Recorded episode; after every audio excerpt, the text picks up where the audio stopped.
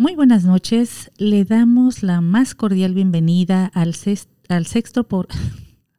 empezamos otra vez. Dos, tres. Muy buenas noches. Les damos la más cordial bienvenida al sexto programa de Sinapsis Contigo, un podcast diseñado por expertos en tratamiento emocional para niños, jóvenes y adultos. Si quieres saber más acerca de prevención y tratamiento de adicciones, problemas de pareja o tal vez cómo comunicarse con personas que están pasando por retos de salud o pacientes terminales, puedes enviarnos tus inquietudes a la dirección que aparece en pantalla. Te invitamos a sintonizar nuestro podcast. Estamos presentes en Spotify, además de YouTube, así como cápsulas informativas a través de TikTok. A petición de varias personas, en esta ocasión estaremos conversando acerca de cómo superar el término de una relación amorosa. Se dice que uno de los mayores duelos por los que pasa un ser humano es la pérdida de la pareja. Eh, ya que en etapa de noviazgo se hacen planes a futuro y como matrimonio se forma un equipo.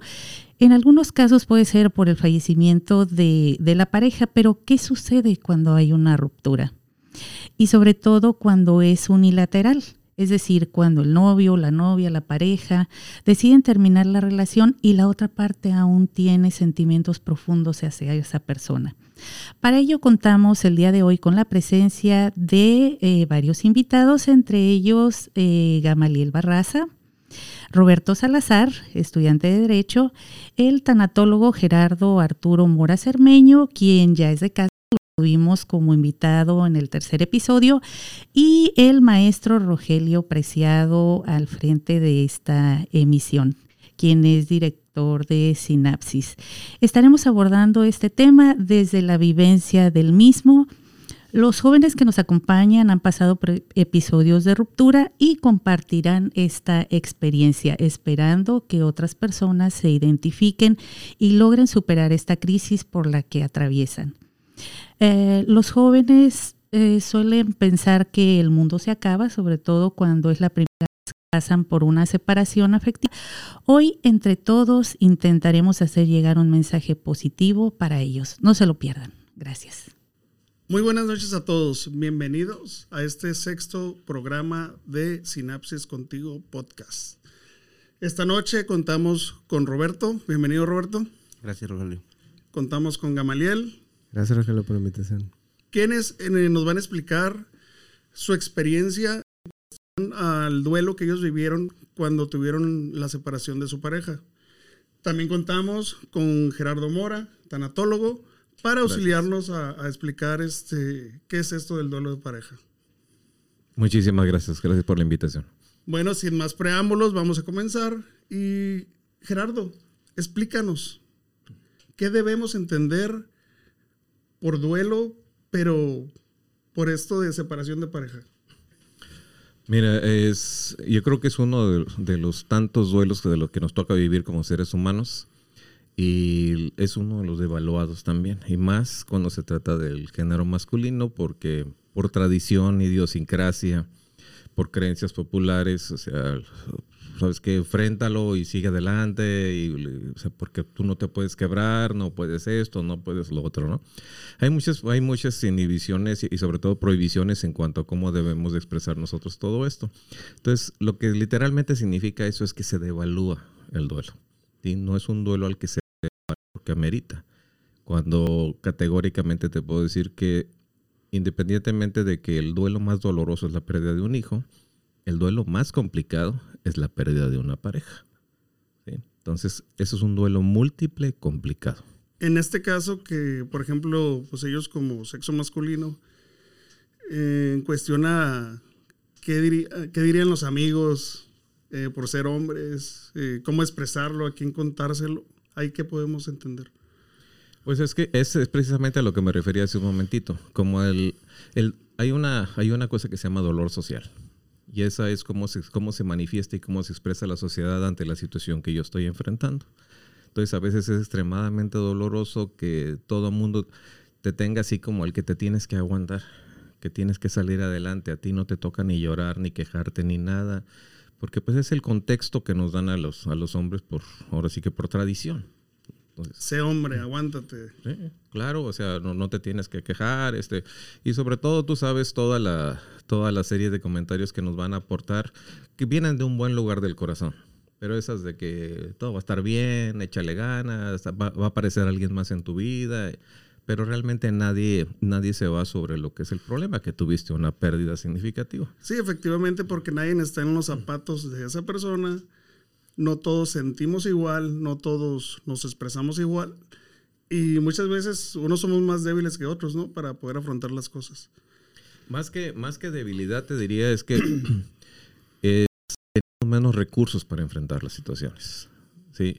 Algunos, algunos hemos vivido algún tipo de cosas, otros otras, y cada vez hemos utilizado estrategias diferentes para sacarlas adelante. Entonces te vas llegando de recursos cómo enfrentar. Si, por decir, en, el, el, trayecto de una vida una persona ha terminado cinco o seis relaciones, pues obviamente no, va, no significa que ya no le va a afectar la que sigue. Este tipo, lo, que, lo más claro que hay que entender es que este tipo de cosas no deja callo. Sí, no es así como que ya me cortaron cinco o seis y a la séptima ya no me va a doler. No, si tenías tus pretensiones, habías de alguna manera idealizado la relación como la veías tú, entonces obviamente te va a doler igual. No hay eso, eso no es, es, un parámetro que, que pudiera yo decirlo es, inexistente. Y pues adem además este es complicado es complicado también, bueno, en, en, lo que, en lo que me quiero referir, es complicado, pues para algunas personas esa aceptación de que ese vínculo pues ya no va a poder ser. ¿Dónde quedó mi plan de vida? ¿Dónde, dónde quedó los proyectos? Los planes de trabajo, o sea, con, con, tu pareja. Sí, los sueños, las ilusiones, porque en la pérdida de la pareja, eh, o sea, siempre se van a ver dañadas tres esferas específicamente, ¿no? Es mi realidad. En mi realidad estaba esa persona y hoy ya no está. Pero esta persona, regularmente cuando se trata de la pareja, influye mucho en la siguiente esfera, que es el sentido de vida. Los planes, los sueños que teníamos juntos, las, es más el clásico, te voy a amar para siempre, ¿no? Entonces, hasta esas promesas de, de, amor, de sentimiento, se ven derrumbadas en eso. Entonces, obviamente, al dañar mi sentido de vida, yo me voy a levantar en la mañana y voy a decir, ¿ahora qué?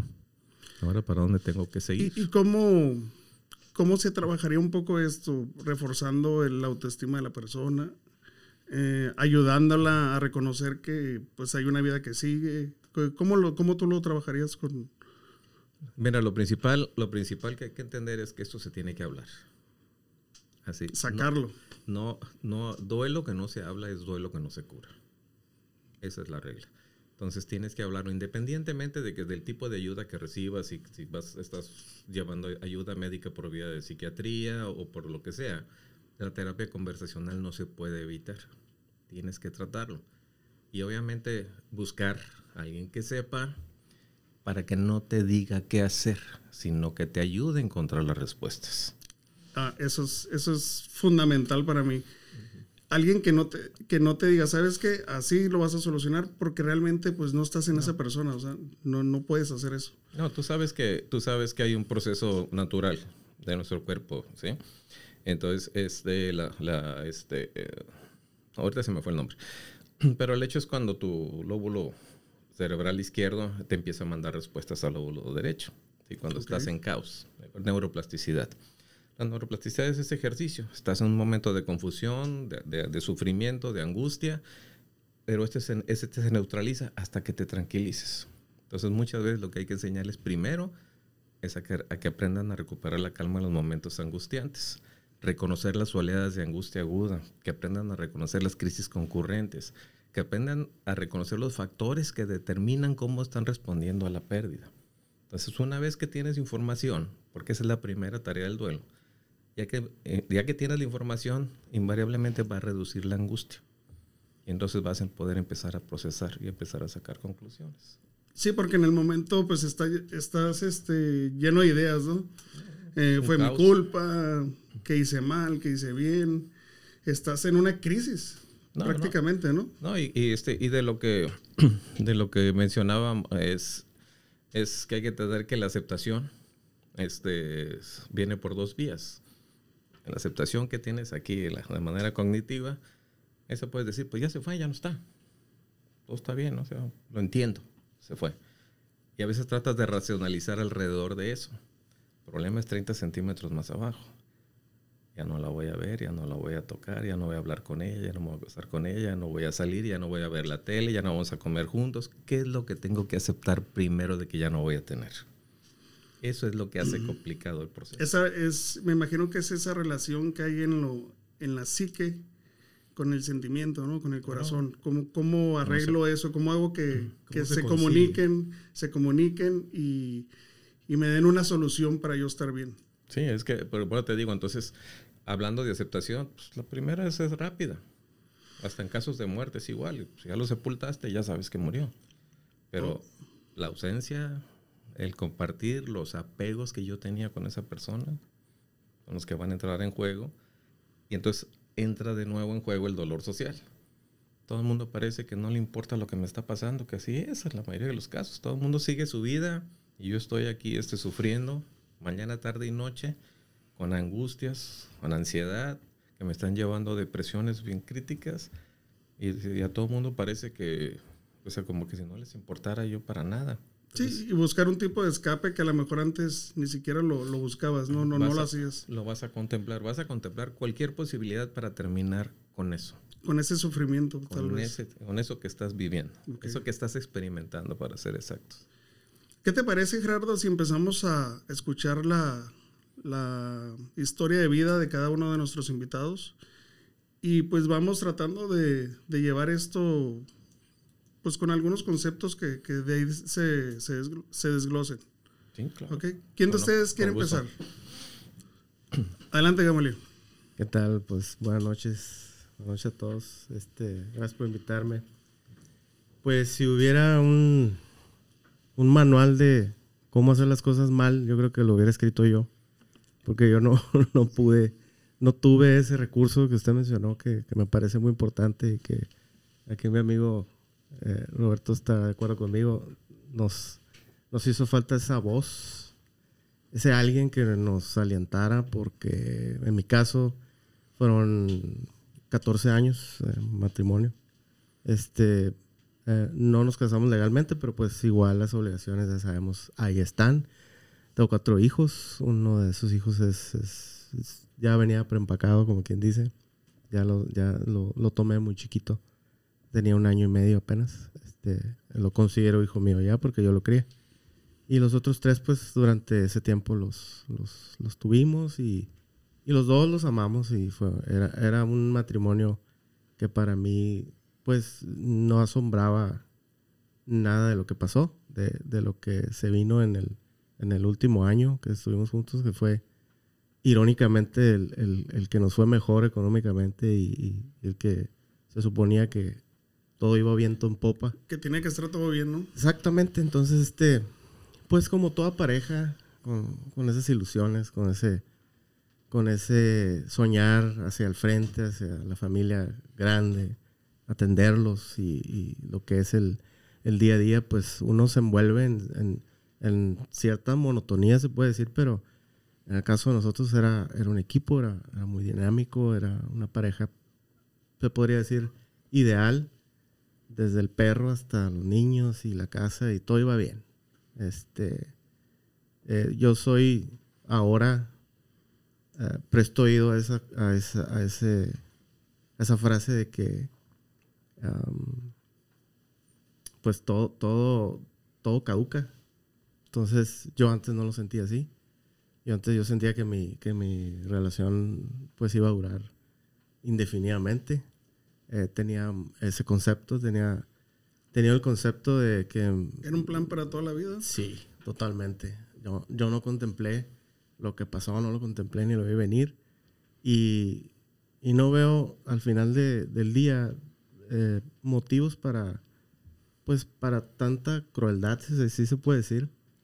Porque eh, después de 13 años de matrimonio y de, de estar bien, con hijos y con, con ganas de, hacer un futuro juntos, de seguir juntos hasta hacernos viejitos, hasta que la muerte nos separe.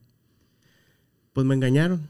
Este eh, fue con un compañero de trabajo de ella. Siempre soy partidario de las dos partes de la historia, ella tendrá sus motivos, sus razones, pero en mi caso, yo soy el, el, el que se quedó en, en un poco ah, con un... Me tocó bailar con la más fea, como dicen comúnmente. Eh, yo no vi venir eh, esa relación que ella estaba teniendo paralelamente al matrimonio. Este, se hicieron muchas cosas a mis espaldas. Eh, yo me vine enterando al final. Gracias a Dios, este, hubo un boicot, un, un, un plan para uh, dejarme y, y, irse con mis niños y dejarme solo. Este, al final uh, me puse un poco firme porque pues al descubrir que todo era un engaño y no era como ella me estaba diciendo, que, que, que había una falla en el matrimonio, que había una ruptura porque algo andaba mal en el matrimonio, sino que porque ella ya había decidido, eh, pues, en crudo dejar de quererme, atajantemente. Ella se despertó una madrugada y me dijo, ya no te quiero. Y yo lloré como niño, como si se hubiera muerto mi mamá. Y disculpen por comparar la situación, pero yo así lo sentí en el momento. Me, me dolió ese, ese corazón de pollo que tengo. Se, me se rompió. pedazos. Así es. Y fue una madrugada y ah, ahí empezó el caos mental, el, el- la sospecha de que había alguien, eh, el- el- el- el- ese sentimiento de por qué, por qué yo, por qué no sirvo, qué hice mal, eh, si todo estaba bien. Eh, tuvimos una crisis económica donde cambiamos papeles. Yo, yo me quedé en la casa un tiempo y yo adopté este, los dos lados del asunto, ¿no? Entonces ya pude ser proveedor y al mismo tiempo amo de casa y, y me hice multifuncional. Entonces, este, agradezco por eso porque en realidad yo no, puedo, yo no, yo no sabía ni hacer un huevo. Ahora ya cocino excelentemente bien. Entonces, día de alguna forma también te, te mantiene ocupado, ¿no? Así es, me mantuve ocupado mentalmente con los niños y creció el lazo con mis hijos. Este se hizo un poquito más fuerte. Gracias a eso, de hecho, ahorita se me vino a la mente eh, esa parte que usted mencionó del ya no está, porque en mi caso sí está. Y está bien gacho. Eso está, está, bien, está bien fuerte porque eh, es- es- esa, ese roce, ese, ese- esa complicidad de ahora ya no soy su pareja, pero ahora soy- somos padres de, de otros tres niños que hay que seguir sosteniendo y manteniendo. Y, y en cierta manera un poco más difícil porque pues ahora vamos a estar viviendo cada quien en, en su casa. Eh, entonces este, ahí sí me dejó de a seis porque pues ahí está, no, no, no se ha ido para ningún lado. Gamaliel, y en la parte de, de la afectación que, Oh, que sí. tuviste, Sí, fue muy fuerte. ¿cuál fue la afectación? O sea, ¿qué pasó? Mi, ¿Qué pasó en ti? O En- sea, en mi- hablemos de ti. En mi persona, toda esa bonanza se, se empezó a desmoronar. Este, tuve problemas en mi trabajo. Tuve problemas económicos muy fuertes. Eh, gracias a Dios, yo no soy del grupo que cayó en la droga ni en buscar compañía rentada ni nada de eso. Este, ah, por mis hijos. Pero porque yo tengo una fuerte convicción y un lazo muy fuerte con ellos. Este, sí volví eh, 17 mil veces y quise componer ese jarro que se quiebra. Eh, que por cierto, los japoneses tienen un, una, una- un dogma, una doctrina de reparar algo roto con, con polvo de oro. Y ese objeto que ellos reparan tiene su nombre y no me acuerdo, se me fue ahorita, pero es un dogma que tienen ellos para hacer ese objeto más valioso. Porque en realidad la relación es como un, un jarrón de vidrio que se quiebra y aunque lo pegues no va a quedar igual. Que queda esa fractura, ¿no? Ese... Es- es- queda roto totalmente, se, se rompen muchos lazos, se, se- se denigra la pareja, se, uno a veces pierde la noción de dónde está parado y quién lo está escuchando y, y tiene discusiones. Yo, yo lo tuve, yo lo viví, tengo discus- tuve discusiones con ella frente de mis niños, discusiones fuertes, hubo groserías y, y- y tuve que aprender a la mala a, a poder controlar mi temperamento y mis ganas de, de gritarle por qué, por qué no me dio una explicación cuando se fue, porque todo fue rápido, porque todo fue eh, yo lo tuve que descubrir eh, porque ese círculo social del que yo estaba bien confiado eh, se me desapareció. Me quedé con un puñado de, amigos nada más y, muchos de ellos pues en realidad no quieren cargar con una persona que tiene un problema serio.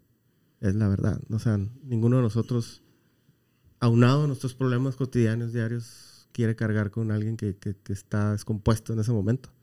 Y así me sentía yo, descompuesto. Este, Rogelio y, y compañeros del, del- del panel estaba eh, muy mal. Muy mal. eh, Entonces, eh, te fue mal en lo labo- laboral, sí.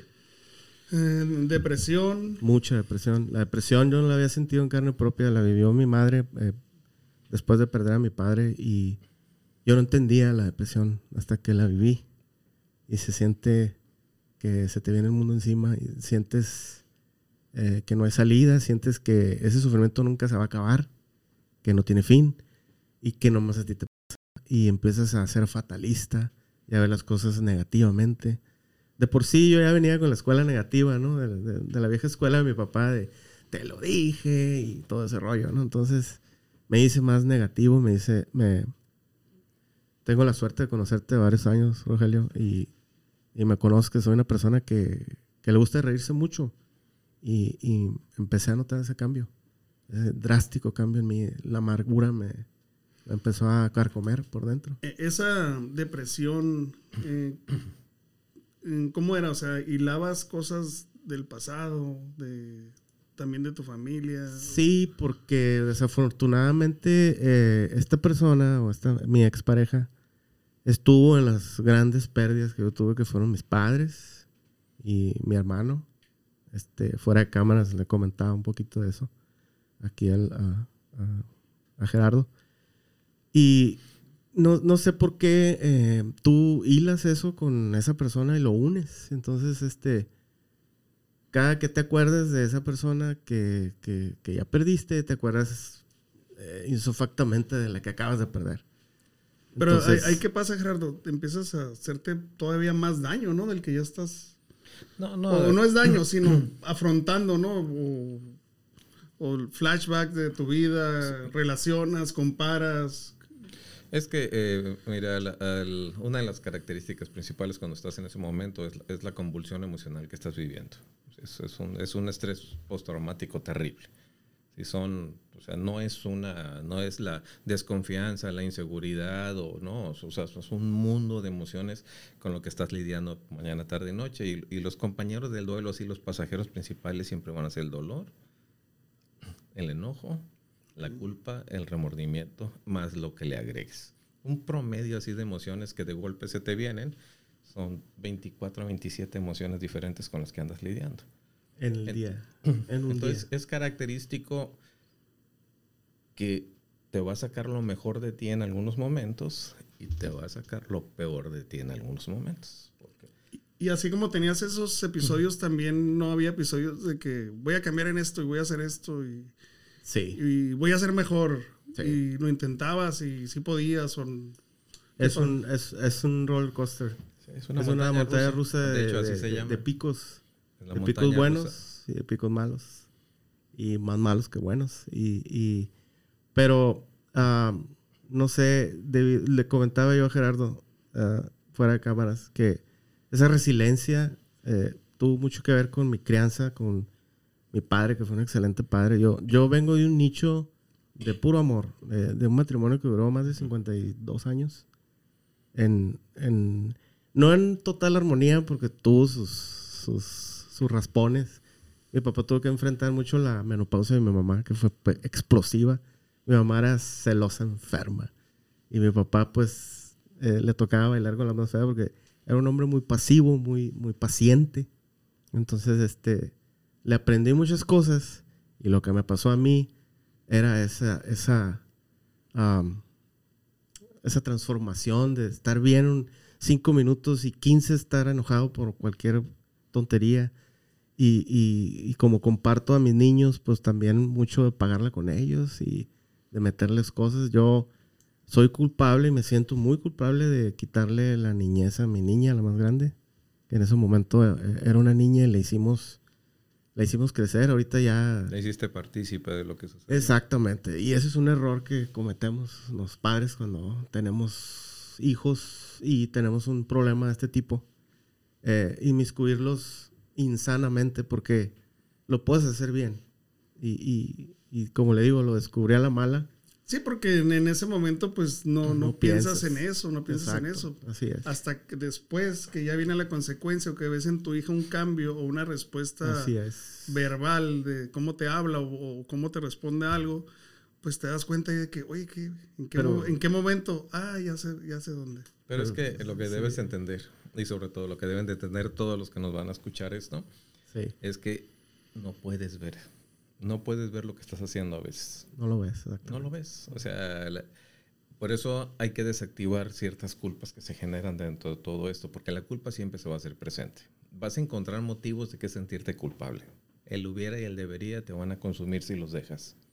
Hubiera hecho esto, debería de haber puesto más atención, debería, y vas a encontrar de qué sentirte culpable. Entonces aquí el tema es que entiendas que eso es característico y si no, no pudiste tomar la acción correcta en ese momento, es porque no podías. No podías simplemente. no, es porque seas mala persona, querías hacerle daño a los que. y, y, hay, hay un dicho ¿no? que dice: a la persona que más daña es a la que más amas, ¿no? Por lo regular. Por lo regular. Por ejemplo, en el caso particular de, del enfermo terminal, cuando ya está bien, ahora sí, que, o sea, cuando ya está en trabajo de muerte, casi siempre va a recalar con la pareja es con la que le va a descargar su miedo, su certidumbre, su frustración, o sea, todo, todo lo que, lo que lo tiene ahora sí que sufriendo 24 horas al día, porque es un temor que nosotros no tenemos ni idea. Entonces lo va a canalizar hacia ahí. ¿Por qué? Porque es la persona que está segura que no lo, segura que no lo va a dejar. Porque todos los demás se van a ir en cuanto él empiece a despotrincar contra quien sea. Entonces, esa, entonces, esa, entonces él va, se va a ir sobre la persona que, que más seguro siente. Y, algo que quiero aportar rápido antes de que se me vaya es ese miedo. Es un, es un pavor. No, no hay cómo describirlo. Cuando te quedas solo. Es, un pavor a, no armarla, a, no poder con el trabajo, a no poderte levantar de la cama. De hecho, eso, es lo que te iba a decir. Platícanos lo, lo más fuerte que, te pasó. Eso fue lo... No, lo más fuerte que me pasó y me jacto de ser una persona pensante y, que jamás eh, pasó por mi mente antes de tener este problema, eh, atentar contra mi propia vida. Y fue ah, algo que, como dice Gerardo, no lo pude ver en su momento. Eh, estaba como con un velo, como, como con un algo que me, impedía ver más allá de mi propio sufrimiento. Entonces, me autoinfligí compasión a mí mismo y me tuve en la orilla de un risco, eh, por allá en mi tierra, que es Baja California Sur, a las cuatro y media de la mañana. Llegué en mi carro, supuestamente iba a correr, no corrí. Me quedé viendo hacia el mar, eh, me aproximé a la orilla y la orilla está protegida por, por un muro alto de, de metal, pues no, no, no te impide pasar fácilmente, te lo tienes que brincar y me lo brinqué. Y me puse en la orilla y me, puse a pensar en, en, qué pasaría si yo me tirara para allá. Pero no pensando ni en mis hijos, ni pensando en el dolor que le iba a ocasionar a mis hermanos, ni, ni pensando en el dolor que a lo mejor yo me iba a autoinfligir tirándome a ese risco, sino pensando en ¿y qué tal si no me mato y quedo vivo y paralítico y ahí, o sea, ya maquinando algo muy torcido, muy malo, eh, que, que, si no aparece alguien que fue una amistad que pasó por ahí, se le hizo raro ver mi carro parado ahí, yo creo que sí lo hubiera hecho. Entonces, ahí es donde te digo que el tener miedo... ahí, ahí tocaste fondo. Ahí fue donde toqué fondo, ahí fue donde me... Sin opciones, te sentías no, no veía la salida. Ni siquiera pensabas en, en, nada. Este, te puedo decir que fue un, una, sentirme aturdido y, como a punto de desmayarme, por decirlo así. Fue la esposa de un amigo que estaba haciendo ejercicio esa hora, que pasó y se le hizo raro en mi carro y se asomó y estaba yo ahí. Entonces, este, eh, ella lo que hizo fue actuar de la manera más ah, condescendiente conmigo para que yo me aproximara hacia ella y me fue convenciendo de brincarme al otro lado. Hasta que ya me tuvo ahí, ella ya, ya, ya le vi su cara pues de, este se me iba a tirar y... Sí, de susto, ¿no? Y, y, y no, no lo platica, ella no lo ha platicado con nadie, le pedí que fuera un poquito discreta con eso. Pero ese fue el, el, el, ya tocar fondo. Y, y, el, otro, el otro despertar mío fue ver a mis hijos después de un año no verlos, verlos crecidos. Y dejé todo, todo lo que había construido allá, dejé negocio, dejé todo. Y me vine para acá. Y me vine a empezar de cero. tratar de recuperarlos, ah, ese tiempo perdido y, y, tratar de pues estar con ellos. ¿no? Así es, y, y empezar de cero, te digo, empezar de cero sin ningún quinto en la bolsa. No sabía yo en ese momento cómo le iba a hacer ni cómo, pero. Perdón. No, está bien.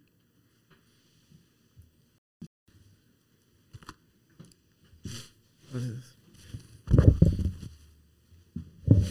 Pero eh, mis hijos fueron los, eh, los que catapultaron esa acción mía de volverme a, reconectar otra vez porque realmente sí cometí muchas tonterías. Le digo, si existiera un manual de hacer las cosas mal en una separación, yo lo tendría que escribir porque hice todo lo que tenía que hacer mal. Hice investigación, le stalkeé, este, le rogué, eh, la difamé. Eh, cometí el error de, de, eh, erosionar la, la, relación, el problema que estaba pasando con todo mi círculo de amistades, por lo, por lo cual todo mi círculo de amistades me huyó, porque no pues ya, ya te cosa.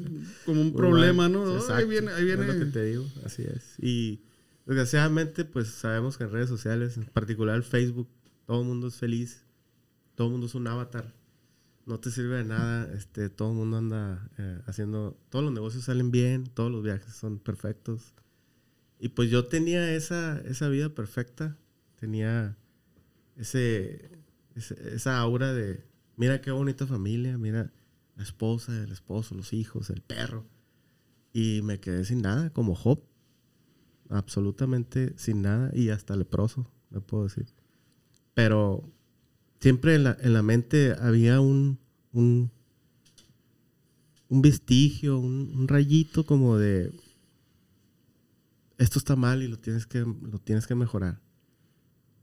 Si yo hubiera conocido a Gerardo en esos días, yo creo que hubiera sido su cliente número uno, ya estuviera curado. Pero no, no tuve el recurso, no tuve... Eh, en una empresa donde empecé a trabajar, me dieron ayuda psicológica ahí me, eh, con ese muchacho fue, fue el que abrió la caja de Pandoras, este, me desahogué como nunca antes, este, me llegué hasta tirar en el piso porque ya no me podía sostener parado. estaba yo como un zombie, era, era en automático. Iba y trabajaba y me volvía a la casa y tomaba agua y comía y nada me sabía. Todo era color gris, todo era... Rutinario, sin sentido. Exacto. Y, y así duré mucho tiempo, creo creo que más de un año, año y medio, en, en, ese, en, ese, en ese concepto de zombie, de, de, una persona que no tiene aspiraciones, que, que no, le, no le parece nada, enojón, este, ya una persona ya muy, muy dañada. Eh, me dañó mucho mentalmente, no, no lo supe manejar. En su momento, eh, te digo, no, no veía la salida este, pero eh, eh, esa misma resiliencia de la que le hablo de, mi papá fue la que me, empujó un poquito. Entonces, si hacemos un, un, este, un recuento de, de, lo que ayudó a que tú salieras un, adelante, o no sé si ahorita ya estás sanado totalmente, no. pero, pero lo que te ha estado ayudando es pensar en cómo era tu padre, en tus hijos principalmente, y pues tratar de seguir tu vida, ¿no? Así es. Tratar de seguir tu vida, pero lo bueno que ya estás aquí con nosotros y vamos a empezar a ver. Y, qué bueno que, que, me invitaste, qué bueno porque hay mucha gente allá afuera que ojalá nos escuche y que ojalá sepa que a, a, pesar de que se toca a fondo, pues ya no te queda más para abajo y lo único que queda es para arriba y se oye muy cliché, se oye muy mencionado, muy, muy aclamado ese dicho de ya nada para, para abajo ya no hay más y ya por más es para arriba. Pues sí, pero la, la cuestión es escalar esa, ese ascenso hacia arriba. Es de cero, papá. No, y, pues nadie más lo sabe más que tú, Gamaliel. Así es. nadie sabe lo que trae el costal, decía mi mamá. Sí, mira, ahorita, eh, ahorita él hizo una, parece que hizo una disección de la segunda fase del duelo, ¿no? Que es la conciencia de la pérdida, que es, la, es una de las fases más dolorosas del duelo. Es cuando se hace presente precisamente lo que se le llama la ansiedad de separación.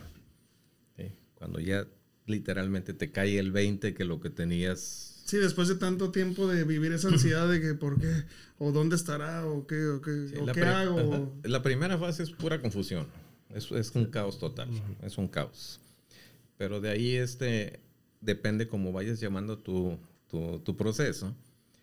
Invariablemente vas a llegar a la segunda fase en donde se viene, así como lo describió. Nada te sabe, no ves ni colores, sabores, olores estás viviendo con este, con, en ese modo autómata, no sabes ni por qué ni para qué haces las cosas, no le encuentras sentido a nada. Andabas en modo avión, ¿no? Sabes Como gallinas sin cabeza. Exactamente. Tiene que ser, entonces es súper característico. Yo creo que si lees la definición que tenemos nosotros de qué es lo que se siente, lo acabas de decir así, de esa segunda fase del duelo. Así es. La, el, tema de la, el tema de la resiliencia obviamente siempre va a venir abonado a lo que aprendimos nosotros, ¿no? Cuando somos niños, nosotros no tenemos ningún recurso interno, no tenemos experiencias previas para sacar una situación adelante. No tenemos. Entonces, ¿en qué nos apoyamos? En los que nos cuidaron. ¿Cómo atendían ellos los problemas? ¿Cómo resolvían las cosas? ¿Cómo los afrontaban? Sí, entonces ahí es donde yo voy adquiriendo formas, estrategias de afrontamiento en base a cómo reaccionaron los que estaban. Pero yo no tengo resiliencia. Yo no, hasta que no vivo mis propias experiencias y entonces ahora sí utilice mis mecanismos de defensa, mis estrategias de afrontamiento, entonces me voy haciendo de recursos internos y aparte si tengo recursos externos, amigos con quien hablar, porque lo, regularmente lo que pasa es que los amigos realmente no se vayan de nosotros porque ya, ya nos hartó, pues, no, no, pues, ¿sabes qué? No, este cuate no se, no se pone en paz, siempre que nos juntamos habla de lo mismo. Lo invitamos a cada rato y siempre con lo mismo. Siempre va a sacar lo mismo. A llorar con las del Buki. Pues, el problema es que no saben qué hacer. Entonces, hay una, hay, obviamente se forma una hora así de, de que, pues que... ¿Cómo lo me voy a incomodar, me voy a incomodar desde el momento que él se empieza a quejar, porque aunque le diga lo que le diga, todos él sigue con lo mismo porque no conocen el proceso, no saben cómo funciona todo esto. Entonces, ¿qué haces? Pues, o sea, pues te retiras porque pues, no, sé qué decirte. Y eso es bien, bien, típico. Sí, te vas apartando de, ese círculo social. De hecho, en, cuando sucede dentro de la familia, se llama conspiración del silencio. Nadie, nadie habla del tema porque no lo quieren angustiar a él. Él está llorando por su cuenta. Oye, ahí viene, ahí viene, cállate, cállate. Viene, no, no, ya ni digas nada porque se va, porque va a llorar en vez de decirle, sabes que estoy muy triste por lo que te está pasando. Un abrazo y qué Tienes ganas de llorar, lloramos juntos. ¿Cómo sigues? Sí, podemos llorar juntos con esto. No pasa nada. Aprender a generar espacios libres de, de, juicios de crítica. Ah, sí, el kintsugi. Me gustaría que pasemos con la historia de, de Roberto. ¿Sí? Ya se nos está durmiendo Roberto. a ver, Roberto, cuéntanos un poco de qué es lo que te pasó a ti. Pues es un poco, como ya dijo aquí el, compañero, eh, también fue un proceso un poquito complicado. Eh, pues, yo estaba joven, estaba iniciando mi segunda relación y pues, me quería comer al mundo con... Eran planes, eran metas, objetivos. Los, yo estaba estudiando, estoy estudiando todavía, en ese momento estaba terminando la, la prepa y pues ella apenas iba a iniciar y yo, ¿no? Hay que de estudiar, hay que hacer planes. Será una infinidad de, de metas y, y, objetivos que teníamos juntos y poco a poco estaban dando las cosas. De un momento a otro fue como que igual el cliché cambió, todo fue modificando y fue donde yo me estaba dando cuenta, yo me estaba culpando por Empezaste a sentir un cambio en tu relación y decías, ¿o, qué, qué, pensabas? No, pues yo... ¿En qué la estoy regando? Sí, yo, yo sentía que el problema era, era mío. Yo miraba la relación y decir, de estar tan bien, comencé a, tener, pues eran más gastos. Eh, obviamente un, uno soltero pues gasta poco, ¿no? Ya con una relación pues ya es tener un poquito más de dinero, pues a poder invitar a salir, a comer y, y pues quedar bien ahí con la familia y todo. Y pues era pues más trabajo, era más trabajo para mí, menos tiempo para ella y comenzamos a tener como pequeños problemitas. Y decía, ay no, pues ahora hay que modificarle. Y trataba de, de cambiar y ponerme en, los dos aspectos, pero yo sentía que el problema era mío, que, que la responsabilidad y la culpa la estaba teniendo yo. Yo, pero ¿por qué no? Si estoy echándole ganas, si estoy sacando la relación para estar bien. Pero yo decía, no, pero algo está, algo está mal aquí. Yo sentía que la responsabilidad era mía. Yo miraba y, pues era, era, estaba como en, como en un círculo, estaba cerrado. Y como todo lo, prácticamente todo lo hacía con ella. Era escuela, trabajo y novia y era con ella. El, mi poco tiempo que quedaba se lo dedicaba también a ella. Y pues era, era como el problema, el, el tiempo. Ya ni a los amigos ni amigas visitaban. No, ya no, dejé de, de, tener estas amistades por querer estar más tiempo con ella. Estaba joven, eh, que yo me quería comer al mundo con, junto con ella. ¿Qué edad tenías? Y yo tenía 18. Acaba de cumplir 18 cuando empecé con, con esta relación. Y pues era, prácticamente era todo nuevo para mí. También ella tenía, iba a cumplir 18 y pues era todo, todo juntos, era, era una vida iniciar juntos y, la teníamos supuestamente planeada hasta cierto punto, pero teníamos diferentes, diferentes metas al, al final de cuentas. Fue, el, fue cuando yo me di cuenta que dije, ay, eh, no es, algo está mal aquí, pero era por, no era por la comunicación o porque yo no estaba dando el tiempo, sino porque las metas eran diferentes, teníamos diferentes metas al final de cuentas, que queríamos tener una estabilidad los dos, pero en diferente momento. Fue ahí donde yo dije, no, es, aquí está. ¿Y, qué pasa contigo cuando hay ese rompimiento? ¿Cómo te sientes? Yo me sentí... ¿Cómo te comportabas con tu familia, en la escuela, a tu alrededor, tu vida social, cómo era? O sea, mi vida social, mi vida social era prácticamente con ella. Cuando yo dejé de terminar, cuando yo terminé la relación con ella, eh, no yo no sabía. ¿Tú la terminaste la relación? Eh, fue como el mutuo acuerdo, pero el afectado era yo, porque hasta cierto punto ella, ella ya quería eso, pero no sabía cómo terminar la relación y pues yo no la quería terminar, pero pues, yo me estaba afectando. Sí, mira, es que, es que eso, eso es un punto muy importante a considerar, porque obviamente si yo ya no aguanto a mi mujer, ya estoy sufriendo un calvario mañana, tarde y noche. Le voy a decir, ¿eh? ya lo sabes, se lo digo todos los días. este, entonces, al momento en el que yo pido el fin de la relación, pues me van a otorgar lo que me va a hacer feliz. O sea, yo no, yo no voy a vivir ningún proceso de duelo. Pero, entonces, ¿Te, eh, pero liberas? sí, te liberas, pues es lo que querías, te dieron lo que querías. Te da la llave de la celda. La otra parte la otra parte, entonces, este, si no, no, no se le esperaba, si, si, no la, si no la vio venir nada en absoluto, entonces el impacto va a ser, va a ser grandísimo. Y entonces, en, dentro de ese marasmo de emociones que se van a venir, una de las que más coraje me va a dar es que ver que tú no estás sufriendo igual que yo. Porque esa es la expectativa. Cuando se termina la relación, la otra persona debe de estar sufriendo igual que yo y la ves tan campante y tan a gusto que dices tú, Oye, o sea, no le importó. No me quería. Porque empiezas a hacer lo que se le llama una tu, tu, tu autopsia personal de todas tus emociones, de todo lo que, lo, que le invertiste a esa relación. Sí, y pues más que nada, yo siempre, eh, es mi punto de vista, ¿no? Que lo más importante en, en, una relación es el, el tiempo, ¿no? Que se le vaya a dar a la persona, porque al final de cuentas, pues lo económico lo puedes recuperar, ¿no? Pero el tiempo que le vayas a invertir a, a la relación es tiempo que ya no vas a poder recuperar. En este, en este punto yo quedé muy afectado por, por mi tiempo que yo le invertí a la relación, porque fue un tiempo no solamente con la relación con ella, sino con toda su familia. Como ella era muy, muy unida con su familia, yo me separé de mi familia por querer estar tiempo con ella y ahora mi familia era su familia. Ya te sentías parte de ella. Yo me pues. sentía parte de, de, de toda Y también los perdiste a ellos. Pues sí, al terminar la relación, pero no fue lo que me afectó, no fue tanto el, el haberlo dejado, porque al final de cuentas sabía en qué lugar estaba, ¿no? Y sabía que no era como tal mi familia, estaba cómodo, porque pues, estaba ahí, ¿no? Pero, sino el, el, ahora cómo recupero yo el tiempo y a mi familia de nuevo. ¿Por qué? Porque pues no era lo mismo mis sábados y mis domingos con su familia a los sábados que ya tenían planeado salir y a comer. Había un plan allá y, de- y dejabas una invitación de tu familia por ir para Por- allá o sí. algo así, ¿no? Sí, pues yo me la pasaba más con, con la familia de, de mi, ex, de mi exnovia.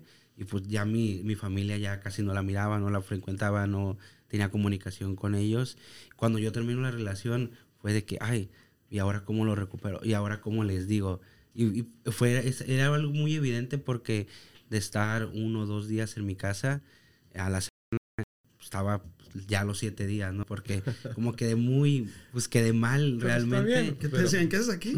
Sí, no, pues, o no vas a salir y ahora, no, sí. Y a veces me tenía que alistar o me tenía que arreglar para poderme salir aunque no fuera a ningún lugar. Y era de que me voy y me voy, me, me estaciono en algún lugar, me subo al carro a escuchar música. ¿Por qué? Porque no quería el que me preguntaran y qué pasó. Porque pues no sabía, no, no sabía cómo decirles qué es lo que había pasado realmente. Porque ni en ese momento ni siquiera yo lo sabía. No sabía lo que quería. ¿Cuánto Sabía tiempo que duraste estaba... con ella? Yo duré con ella como cuatro años. ¿Vivían juntos o cada quien? Pues prácticamente vivíamos juntos. Nos, me quedaba yo en su casa cuatro o cinco días y me venía para mi casa a agarrar ropa y otra vez me iba para allá. O al revés. ¿Sientes Se que venía eras muy dependiente de ella? Eran, sí, los dos, la verdad, éramos. Todos lo hacíamos juntos. Ella dejó a sus amistades y todo. Y yo dejé a mis amistades por querer estar nomás el tiempo con Pero ya ella. la relación no era de, de novios. No, no, pues ya no, Ok. ya. Ya era marcial. ¿Y qué fue lo, lo más fuerte que tú sentiste que viviste en esa pérdida? El quedarme solo, el quedarme solo y, y no tener ni con quién hablar ni, ni con quién poderle platicar lo que me estaba pasando. Es a lo que vamos, ¿verdad? Esa, Exactamente. esa persona a quien decirle lo que Ese te está pasando, ¿no? El, la, al final de cuentas... ¿Te daba el- pena contarle a alguien? O- No es, no es que me daba pena, pero no había con quién, porque mis, mis amistades, mi, era, aparte de ser mi, mi novia, mi, mi pareja, era, era mi mejor amiga, era con la que salía a bailar, con la que salía a comer. Ella cubrió todas las áreas que tanto que dejé con mi familia, con mis amistades, compañeros. Sí, de- no te faltaba nada con trabajo. ella, pues. Y ella lo estaba usando, yo, y yo, y yo con ella, y fue, era, era mutuo, pero cuando yo la dejé fue como que, ay, yo la dejé, pero ella se quedó con su familia y yo me quedé solo. Y yo no tenía con quién poder platicar. Que sí no tenías a tu familia. Sí, pero no sabía el, el- el cómo llegar y decirles, ¿sabes Es qué que sabes cómo platicar? ellos. Es que fíjate, es, es, es muy característico, sobre todo en el caso de, de los del género, los hombres machos, viriles, masculinos, lomo plateado, a macho alfa y todas las demás categorías, que nos quedemos con esa sensación de soledad, cuando no es cierto. Sí había gente a tu alrededor, sí estaba tu familia ahí. El problema era la dificultad de cómo, cómo planteo De esto. acercarme. ¿Por qué? Porque no existen espacios, como les decía hace, hace un momento, en la que podemos generar un ambiente libre de juicios y de críticas. Escúchenme nomás. A veces se los tenemos que enseñar a la familia. De alguna parte tiene que llegar ese aprendizaje. ¿sí? Eso se llama educación en duelo. Escúchenme nomás, no me tienen que decir nada, no me juzguen, pero esto es lo que traigo. Es lo que quiero decirles, sacarlo y... Pero, no me, pero fíjate, no me critiquen, ¿no? O sea, Como tú, yo me sentí igual. De hecho, yo dejé a todos y a todo. Eh, yo me, me sentí desde el, el segundo año, cuando nació mi hija y estaba chiquita, empecé a perder relaciones. Empecé a perder, no, pues ya va que lo invite si no viene. Empecé a perder, a perder, a perder, a perder. Y me aislé. Estaba en una y- y isla. él comentó alguna co- cosa que es muy importante. Este, la mayoría de los, de los casos es que no quieres dar explicaciones. Exacto, No quieres, sí. no quieres que te pregunten. O sea, y eso es en todos los duelos, ¿eh? Sí. El, el caso de la muerte del papá a un niño no quiere ir a la escuela. ¿Por qué? Porque no quiere que le pregunten qué le pasó a su papá. Porque no va a ser una sola persona. Lo va a el mundo, sobrepasar. ¿Qué le ese- pasó a tu papá? Exacto. Otra vez, o sea. Sí. Entonces, esa, esa, esa- eso es completamente normal que sientas esa sensación. ¿sí? De que no, de que no quiero, no lo quiero plantear porque independientemente de todo, pues me causa, me, me merma a mí con mis propias Sí, ideas el hecho de que terminó esta relación. También una de las, de las reglas que yo pienso, o, o, más bien de las cosas que suceden cuando tienes ya tiempo con una relación, es de que también te desvinculas un poco de tus amistades anteriores. ¿Por qué? Porque tu tiempo ya es con la persona que supuestamente vas a hacer tu vida. Al momento que pasa la ruptura o este desvínculo con tu pareja, pues esas, esas amistades ya están un poco lejos, ¿no? Entonces también, oye, ¿cómo le hablo ahora para decirle, eh, ya, ya, valió? ya, estoy, libre. pasa algo curioso porque a mí me pasó eso. Y estoy en, recuperación de varias amistades que, que ahora que ya no existe ese jalón. Oye, porque hasta algunas, si no le caen bien a tu pareja, pues... Se van. Sí. No le hables a ella o no, le hables a él. Te condiciona. Yo en mi caso fui muy codependiente. Uf. Hasta si iba en el carro, le va de la derecha o le va de la izquierda. Voy para allá, ¿a dónde vamos? Este, ¿Qué lugar quieres comer? ¿Qué quieres? Yo me desvivía por complacerla a ella. Y cuando no, cuando no hay a quien complacer, como en tu caso, que también es una coincidencia, pues te vuelves, te, te, sale lo piratita, lo loco. Lo, ey, o sea, ¿quién, ¿quién te va a recibir en la que simplemente eso? Sí. Cuando en mi caso, por ejemplo, antes salía hasta un perro a la o sea, fue algo dramático en ese aspecto porque pues llegas y, yo eh, tuve mucho tiempo eh, sin poder conciliar con la soledad. Es que, es que mira, aunque no hubiera salido nadie a recibirte, pero sabías que ahí estaba. Exacto. No tenía que salir a hacer ni, ni convitores ni fanfarrias, ¿no? Ya llegó el... Ya llegó el Lord. pero el hecho es de que sabías que estaba. Entonces, Digo, por decir un concepto, pero, pero sí... Es que es lo que se pierde, es esa seguridad, pues, de que vas a llegar y ahora qué, pues. Exacto. Y lo peor de todo es que en el proceso de la, del, del duelo que estás viviendo, la buscas. La esperas, la oyes, la sientes ahí es muy característico. Tienes, tiene la espinita de que me va, a enviar, me va a marcar, me va a enviar un mensaje y vamos a volver o vamos a poder platicar. Va entrando a su casa en este momento. Ahí tú afuera, así con unos medio lejos. no, es, es, yo, yo era muy, muy, muy codependiente. Mucha dependencia de, de la pareja. Entonces, ella alega, porque hemos hablado, que pues sí, que hasta, o sea, me convertí en un hijo más no eran cuatro hijos, ya eran cinco, conmigo incluido. Entonces siempre te digo, va a haber dos versiones del asunto, ¿no? Ella va a tener sus razones, pero lo que yo viví estuvo muy pesado y, me preocupa que haya gente allá afuera que, esté viviendo lo mismo y que no vea la luz, que no vea la esquina, pero siempre hay una luz en el camino, eh, rodense de la gente que quieren, sobre todo una persona no puede obligar a otra a, querer. No. E, e, es, es, en paralelo, una pareja es la felicidad de cada quien, es responsabilidad de cada quien. Sí, es como dice Roberto, este, yo no quería dejarla, pero pues ella me dejó, entonces pues ahí entra ese conflicto, ¿no? Y te quedaste chiflando en la loma, como quien dice. Y este programa pues se trata de, de ver qué es lo que ustedes pasaron, pero de igual forma se los digo, la otra parte ha de tener mucho que decir. Claro. A lo mejor la otra parte eh, también sufrió, pero de alguna otra forma. Entonces. Sí, desde luego. De, hecho, de hecho, me gustaría para el próximo programa invitar ahora a dos mujeres para ver esa contraparte. A nuestro sexo. Ah. Vamos a invitar a su sexo. para darle contrapeso. Sí, Mira, yo creo que una, cosa que es bien importante de considerar de aquí es, es, eh, lo que es algo que se llama el interés propio. Que está muy, está muy criticado a nivel sociedad. ¿Por qué? Pues porque debe de haber propiedad, educación, escrúpulos y un montón de cosas en las cosas que hagas. Pero en la mayoría de los casos, ese interés personal va a salir a flote siempre. Por ejemplo, cuando agarraste tu trabajo, ¿pensaste en las personas que no les tocó la chamba esa? No. No. ¿Tú? Cuando te sacas un 10, ¿piensas en todos los que no, no les tocó un 10? No. Y todos somos así, vamos a ver siempre por ese interés personal. ¿sí? Vas a ver por ese. ¿De acuerdo? Y muchas veces en eso también radicamos cómo, cómo, cómo procuramos nuestra felicidad, nuestra seguridad y nuestra tranquilidad. Va a ser en eso. Y yo sé que es bien duro de comentarlo, ¿sabes qué? Buscó su interés personal. No tuvo nada que ver contigo. Exacto. Así Entonces, es. eso por eso es donde les mencionaba yo hace un momento. El sentimiento de fracaso de error. ¿Qué hice mal? No fui lo suficientemente hombre. No le, no le, ¿qué fue lo que no lo agradó? Dependía yo mucho de ella. O sea, ¿qué fue lo que hice mal? No, no tuvo nada que ver. Simplemente tomó una decisión en base a su interés personal. Entonces, ¿qué tengo que hacer yo primero? Desactivar esa culpa y ese remordimiento. Es lo primero que tengo que empezar a trabajar a desactivarlo. ¿Sí? Porque hay una formulita bien básica.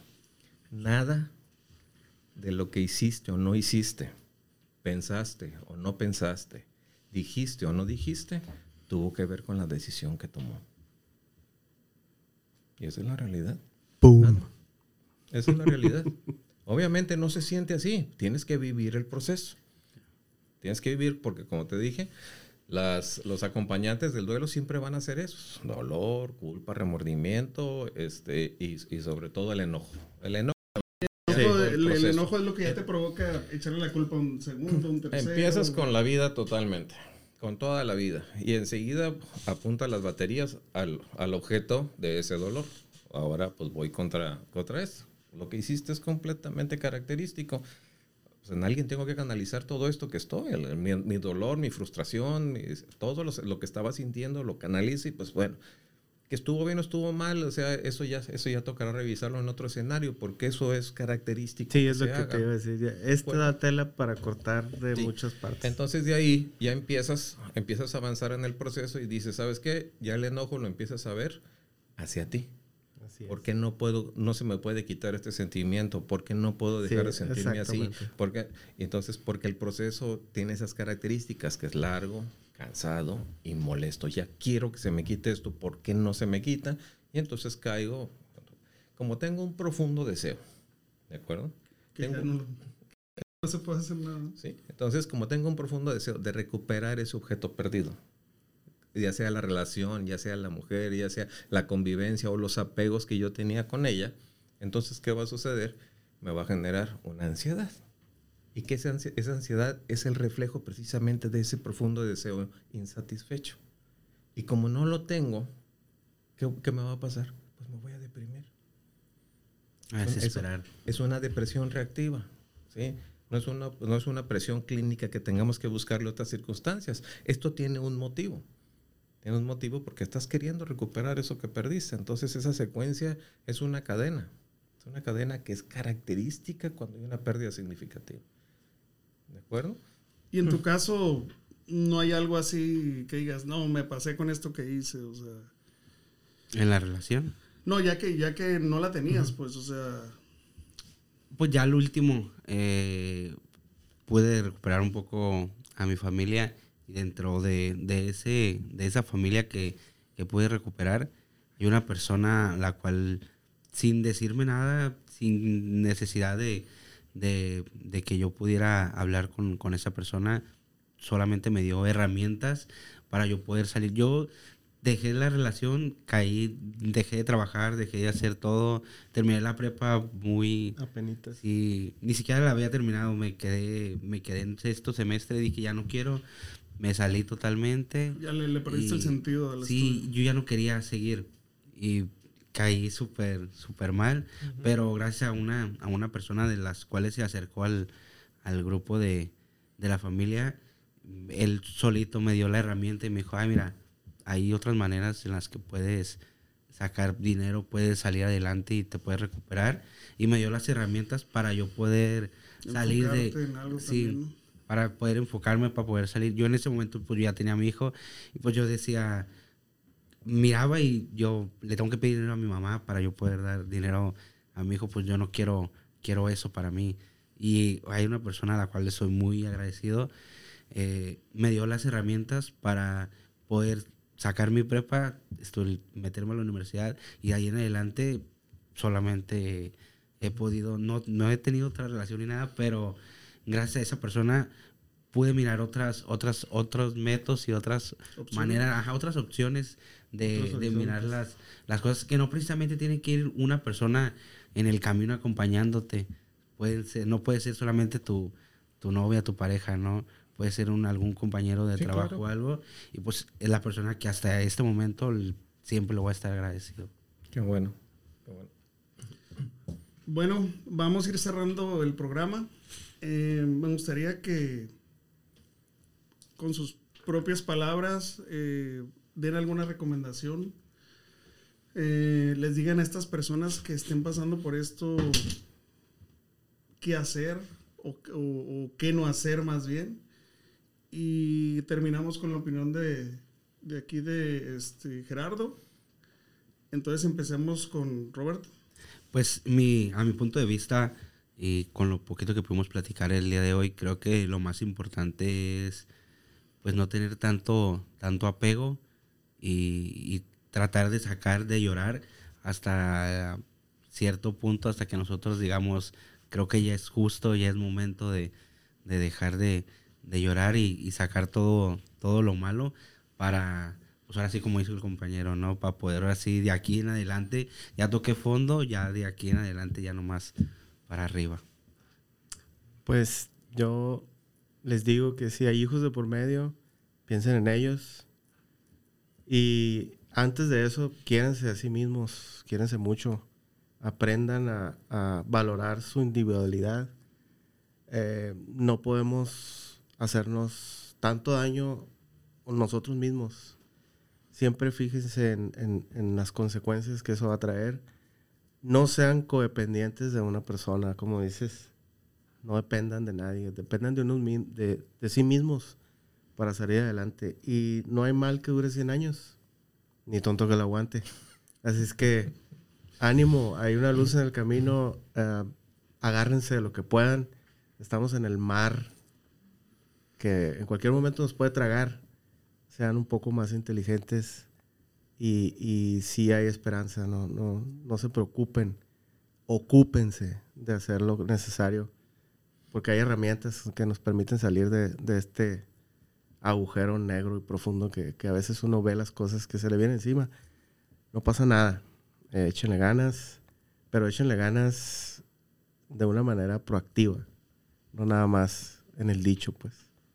Y muchas gracias por la invitación. Gracias. Bueno, mira, pues decirles que, que tenemos que seguir rompiendo paradigmas y sobre todo mitos. El tiempo no cura nada. Lo que hagas Exacto. con el tiempo, eso es lo que te va a ayudar. Entonces, el quedarse en un estado pasivo de inactividad no va a sanar nada. Le vas a ir Movimiento es vida. le vas a ir abonando situaciones a, a tu vida y es característico del duelo que lo que no resuelvas en tu pasado con tu, la pérdida nueva porque Se vas a tener otra va a salir todo otra vez lo que también yo les pudiera decir es que hay una hay, hay una condición humana que es completamente natural el idealizar el idealizar la pareja el idealizar lo que quiero el cómo me veo yo en el futuro lo que yo les recomiendo es que o sea, aunque lo tengas como motivo, como aliciente para seguir viviendo, conoce a la pareja. O sea, no la idealices, conócela. Porque tiene muchos defectos y tiene muchas virtudes igual que tú. Pero enamórate de esa persona, no de la que forjaste en tu mente. Porque por lo regular y en la mayoría de los casos te va a decepcionar esa persona que tienes enfrente por una razón o por otra. Decirles que los apegos no son malos. No son malos. Cuando ya sea una dependencia, ya empieza a De generar. hecho, una eso iba a decir. Ah, no sé. no, no, no es que estés mal, lo que pasa bueno, es es que su punto de vista, ¿no? Es es su punto cuando, de vista. cuando el apego se convierte en una dependencia, entonces ya se Pero, está pero yo estoy. Yo, yo puedo decir que el apego es bonito. ¿Sí? Sí, O sea, el apego es súper bonito. cuando es manejado bien. Nada más hay que pues quererse también uno. Exacto. Encontrar ese amor propio para poder darle amor a las otras personas y saber que hay otros caminos por los cuales te puedes ir. Es que mira, ahí, ahí es donde, ahí es donde entra- entramos al terreno del vacío y de la soledad. La soledad la puedo sentir yo al no tener a nadie a mi alrededor. El vacío nomás lo siento yo. Y Exacto. nomás yo lo puedo arreglar ese tema.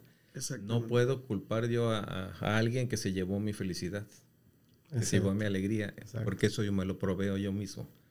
¿sí? Entonces, ¿cómo lo voy a hacer con las cosas con las que me rete todos los días? Voy a seguir estudiando. Voy a iniciar desde cero. Y entre más difícil sea el reto, más voy a llenar eso, ese vacío que todos lo andamos cargando. Todos. Todos necesitamos estar llenos. Por eso hacemos cosas. Pero hay que entender que las cosas que haga, las relaciones que yo tenga, la gente exterior a mí no me va a llenar ese vacío. Así es. Van a llenar mi soledad, en, en dado caso, pero no mi vacío. Es en algo que yo tengo que trabajar. ¿Qué voy, qué voy a hacer? No sé. Voy a aprender a arreglar una transmisión. Le voy a sufrir, pero es donde entramos otro terreno. ¿El sufrimiento de veras no es malo? No. Aprendes. Aprendes. ¿Qué es lo que dices cuando tienes una situación bien complicada? Pues aquí le estoy sufriendo, pero la tengo que sacar adelante. ¿Cómo le hago? ¿Cómo le hago? ¿Eh? De hecho, de hecho es lo que iba a comentar, es darle las herramientas para que ustedes encuentren cuáles va a funcionar, porque la- la- lo que están pasando y la vida y yo todo lo pongo en una balanza. ¿Sabes qué? Ahorita la tengo que emparejar. Bueno, me funciona a tiempo con mis hijos, la voy emparejando. Me funciona a tiempo con mis padres, la voy emparejando. ¿Por qué? Porque la pareja podrá tener algunas cosas malas, pero otras súper bien. Y esas te pueden llenar y, y satisfacer tu tipo de vida que tienes con ella. Es, Es encontrar, encontrar ese equilibrio. Ese equili- el equilibrio es, es la- lo que andamos buscando todos. Mira- Pero eh, déjenme nada más, antes de que se me vaya, Sí. este, mire, ya se me fue. Ah, no es cierto. No, no, Ese, regrésala. ese equilibrio que te digo, o sea, no todos somos enteramente malos, ni somos enteramente buenos. Y como te digo, siempre hay dos versiones de las cosas. Y entonces a eso le quiero agregar eh, precisamente, o sea, no, no vamos a, a poner un altar a las personas, pero tampoco los vamos a bajar al infierno. Entonces, si se tomó la decisión y no te, a lo mejor te explicaron, pero tú no quisiste entender, eso es otro rollo. Entonces, hay mucha tela de donde cortar. Yo, yo pf, pudiéramos pasar horas aquí hablando del tema, pero me, me quedo con eso de, de- de que uno mismo tiene el poder eh, de salir adelante, de, de sacar esa, esa fuerza interna que te va a mover. Desgraciadamente, y pobrecito el Power Verde, pues, no, lo, no lo supo a tiempo, pero Power perdido Ranger... el- el reloj que les daban. Es verdad, o sea, eh, ve el caso, o sea, pudo haber tenido ayuda profesional, pudo haber tenido la medicina más top de lo top y no lo tuvo, entonces es interno, pues, es, es- es como lo quieras ver y como lo quieras canalizar.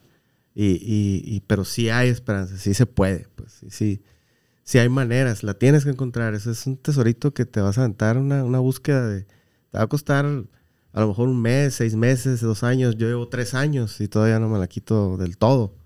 Entonces, hay que aprender de los errores. Si no se aprende de los errores, pues, ¿a qué le estamos jugando? Hay que aprender de los errores salir adelante. Bueno, pues vamos a dar por terminado el programa. Eh, les voy a pedir a, a nuestro auditorio que por favor eh, pongan sus comentarios si están viviendo algún tipo de duelo de pareja por la separación. Pongan sus comentarios para nosotros ver pues otros, otros, otras este, versiones y no enfocarnos tampoco en lo que nuestros invitados este, nos expusieron. Lógicamente, pues son los invitados de hoy, es su exposición y tendremos pues una contraparte en un séptimo episodio. Muchas gracias a todos, les agradezco por haber estado conmigo. Gracias. Que tengan Gracias. buenas noches. Buenas Gracias, noches. buenas noches. Buenas noches.